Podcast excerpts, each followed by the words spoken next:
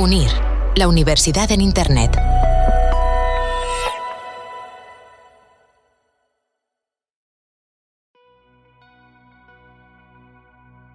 ¿Es incompatible la edad, cumplir años y gestionar una empresa en plena era tecnológica? En este episodio hablamos con Benigno Lacor, consejero delegado de Atencia. No desatender vuestra faceta innovadora. Mucha gente me dice que yo no soy innovador. Yo siempre digo que esto es como tirar a canastra. No llegarás a ser Michael Jordan, pero desde luego si entrenas todas las semanas, dentro de un año aceptarán más que hoy. Aborda los ejes esenciales en la dirección, así como las habilidades requeridas para liderar con éxito. Visión CEO.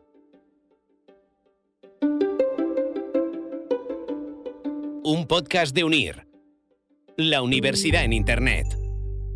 Bienvenidos a una nueva edición de Visión CEO.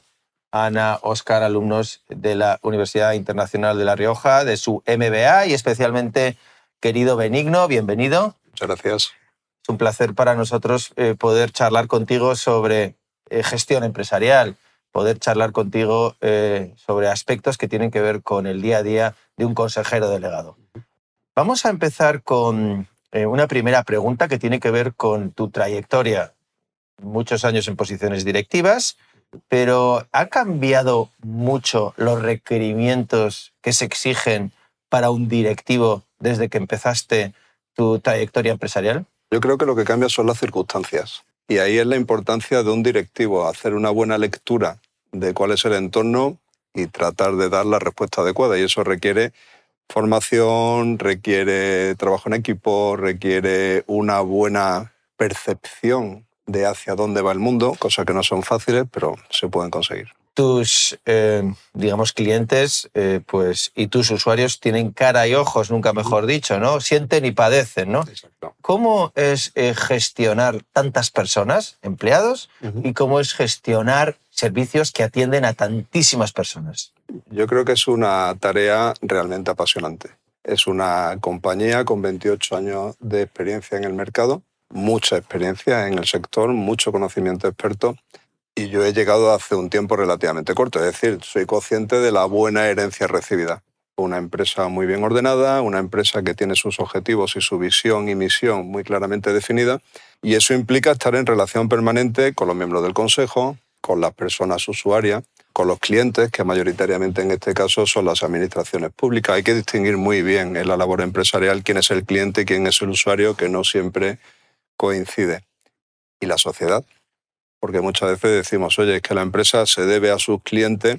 Creo que es una visión que ya está un poco anticuada. La empresa se debe a muchos otros propósitos. Y entre ellos a la integridad personal, a la integridad como compañía, al buen gobierno y a fijar una buena posición en la, en la sociedad. Y responder así a clientes, a usuarios y también a la sociedad.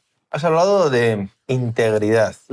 ¿Qué valores crees que primaron en tu trayectoria cuando fuiste eh, fichado como consejero delegado hace unos cuantos años en Atencia? ¿Qué es lo que pensaron eh, los fundadores, los propietarios de la compañía eh, al ver tu trayectoria y al verte a ti?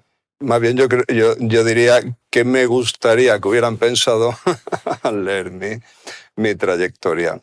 Eh, muchas veces cuando hablas con reclutadores y cuando estás en proceso de selección, hacen una pregunta que para mí muchas veces pienso que no tiene sentido. dice, ¿cómo ha guiado tu trayectoria? Yo creo que uno eh, tiene pocas posibilidades de guiar su trayectoria. Su trayectoria se compone de una serie de, de situaciones positivas, negativas, accidentes, factor suerte.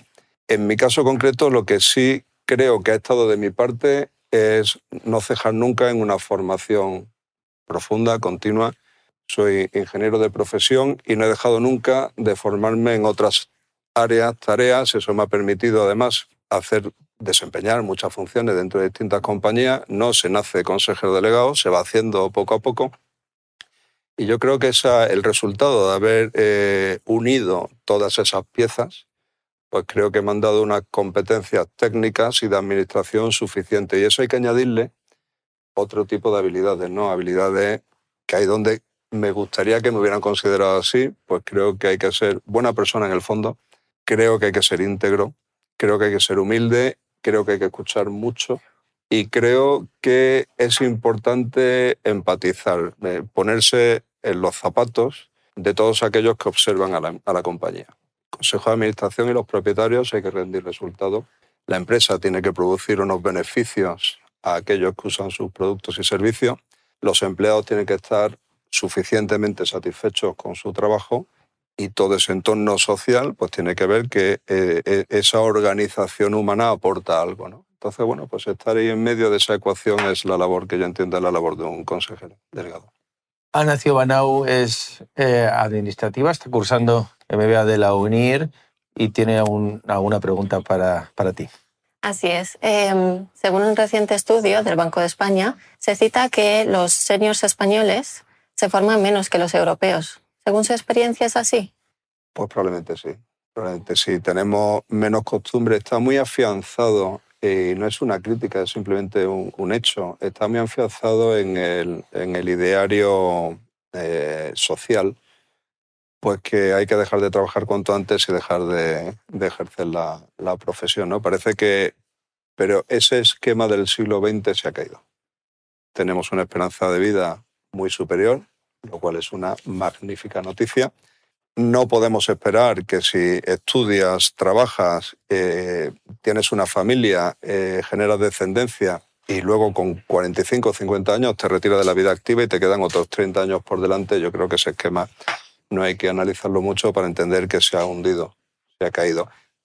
Afortunadamente, decir, porque es que la buena noticia es que vamos a vivir mucho más y mucho mejor. ¿En qué vamos a emplear nuestro tiempo? A mí me parecería fascinante que dices, oye, estudio con veintitantos años, ejerce una profesión, vuelves a estudiar, vuelves a ejercer. Yo creo que eso es magnífico, ¿no? Revivir todo ese tipo de vivencias, con lo cual no es, no es nada malo que eso ocurra, pero no está ocurriendo, eso es un hecho. La tecnología no deja eh, de impactar en todos los aspectos de la vida y el envejecimiento también parece que estás en un sector que está eh, condenado, entre comillas, a seguir creciendo y creciendo, ¿eso es así? Absolutamente. Os decía al principio la observación del entorno. Eh, no podemos ser ajenos a que ha ocurrido en el siglo XX, distintas revoluciones. Empieza con una revolución energética, industrial, de comunicación, telecomunicación. ¿Cuáles son las revoluciones del siglo XXI? Porque ahí es donde van a estar las oportunidades. Entonces yo invito particularmente a las personas que ahora se van a dedicar a crear empresas a decir dónde están las oportunidades. Hay algunas de ellas que son evidentes, son clarísimas. Espero que estés disfrutando del conocimiento y experiencia que tienen los CEO que entrevistamos en este podcast. Elige el momento del día para estudiar, con clases grabadas o en directo. Desde el principio tendrás todo el calendario para organizarte como quieras. Piensa un momento en lo que deseas conseguir para tu futuro profesional. ¿Dónde quieres estar? En Unir, la universidad en Internet, te ayudamos a alcanzar tu próxima meta a través de nuestras maestrías oficiales y 100% online encontrarás el máster que te conduce a conquistar tus sueños. Visión CEO, el podcast. El medio ambiente. Tenemos que hacer un esfuerzo entre todos en revertir la situación en la que estamos. Tenemos que ser conscientes que nuestras operaciones no pueden ser contaminantes. ¿Qué otros elementos hay en el horizonte? El envejecimiento mundial. Ahora parece que es una cuestión de la que todo el mundo hablábamos, particularmente Iñaki, que ha sido pionero en este tipo de investigaciones, pues eran pocas las voces que hace una década decían o preveían que esto iba a ocurrir. Entonces, eh, ¿dónde están esas oportunidades? Pues evidentemente en la conjunción de todo, toda la herencia que traemos, tecnología, energía y cosas que hay que seguir avanzando, y hay que añadir la parte medioambiental y la parte generacional. ¿Qué quiere decir esto la parte generacional? La población envejece y le tenemos que dar soluciones. hay que formarse y hay que aplicar cosas, como decíamos antes, y no solo son tecnología. Para mí hay una cuestión que creo que debería impregnar a todo el siglo XXI, que es la humanización de lo que hacemos. Si lo agitamos todo, empiezan a surgir oportunidades alrededor de ese concepto social, humano, tecnológico, y ahí es donde nuestra empresa, pues yo creo que estamos jugando un papel hace 28 años, pues la tecnología que se aplicaban era tecnología muy limitada y ahora lo que estamos intentando es agregar ese factor humano, la humanización y la especialización del servicio para atender a las personas mayores. Si para atender a una persona en cualquiera de sus edades con una enfermedad quieres un médico especializado, para una persona mayor que menos que tener una persona especializada. Luego, factor humano y cuando hablamos de equipos o hablas de equipo, hay que formar a todo ese personal y ese conocimiento. Y la parte tecnológica, que no es vivir esclavos de la tecnología, ni mucho menos, es dar utilidad a esa tecnología para que de forma combinada tengamos pues, a unas personas mayores que cumplan sus deseos. Estar mejor cuidados en casa, tener una atención profesionalizada y que su vida pues, sea un poquito más placentera. ¿Cómo te mantienes fiel a tu plan estratégico y a la visión que eh, formulasteis en el plan estratégico? Eh, creo que la labor fundamental, insistía desde el inicio de la conversación, ¿no? de ese papel de mediación. Muchas veces suelo decir que un consejero delegado moderno está para servir. Casi teníamos la visión de que un consejero delegado estaba para mandar. Yo creo que un consejero delegado estará para servir a su consejo de administración para que logren sus objetivos, a los empleados para que se encuentren en un entorno confortable, a la sociedad, a sus clientes. Yo creo que esa es la, es la función. Una vez que has asumido esa función, eh, la misión, obviamente, es ejercer el propósito de la compañía. Y aquí llega la parte de la visión, que es la transformación. Nosotros llevamos 28 años viviendo, eh, trabajando en el mercado, conociendo muy bien cuáles son las circunstancias, pero obviamente el entorno está cambiando. Y uno puede mantenerse pasivo o mantenerse activo. Y a ello invito a todo el mundo a ser valiente yo creo que lo soy, procuro unir las piezas de tecnología, entender muy bien lo que está ocurriendo y tratar de fijarnos siempre, siempre objetivos elevados, objetivos ambiciosos. Conseguir una fracción de todo eso ya creo que es un, es un mérito. Los alumnos y las alumnas de la UNIR no son solo eh, españoles, sino que están en todo el mundo, por supuesto, y también tenemos la suerte de disponer de compañías ¿verdad? multilatinas que están haciendo grandísimo trabajo en Brasil, en Argentina, en Chile, en Colombia, en México. Vamos a, también conocer las preguntas de nuestros alumnos hoy. Ana. Justo hablando de experiencia, ¿tiene usted algún consejo para nosotros que estamos ahora estudiando y con suerte seremos futuros directivos? Paciencia, multidisciplinariedad es decir, intentar aprender cosas eh, que no sean eh, absolutamente relacionadas con lo que ya hacéis.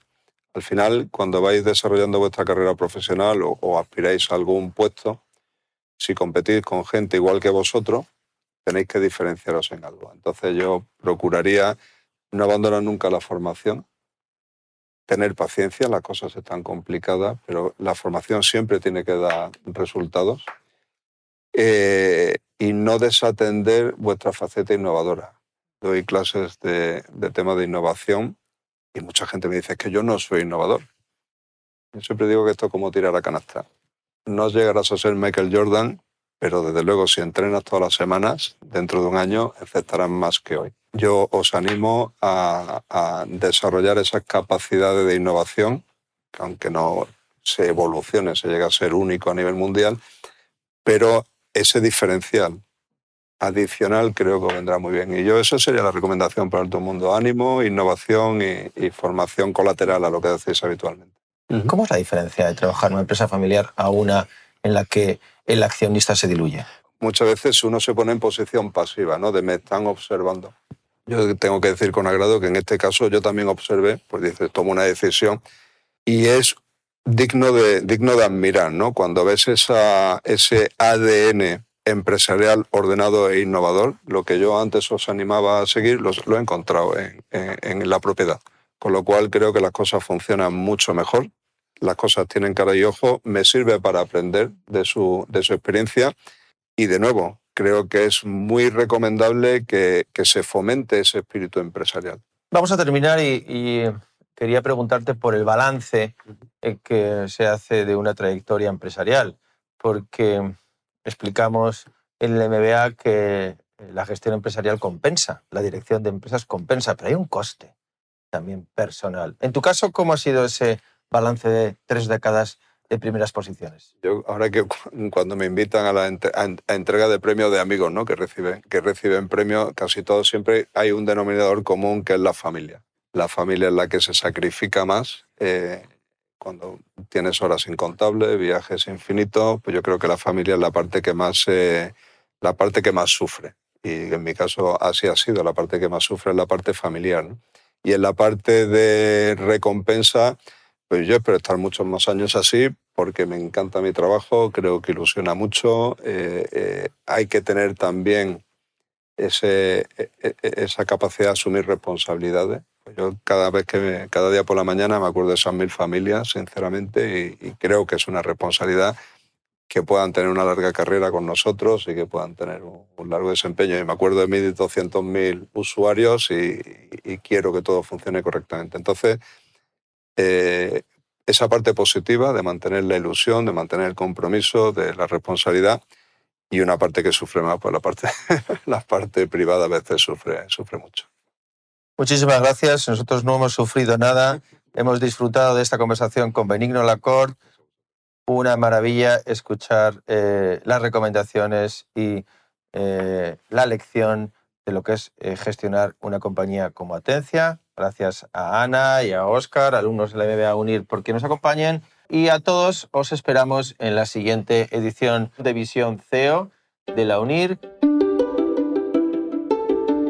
Visión CEO. UNIR, la universidad en Internet.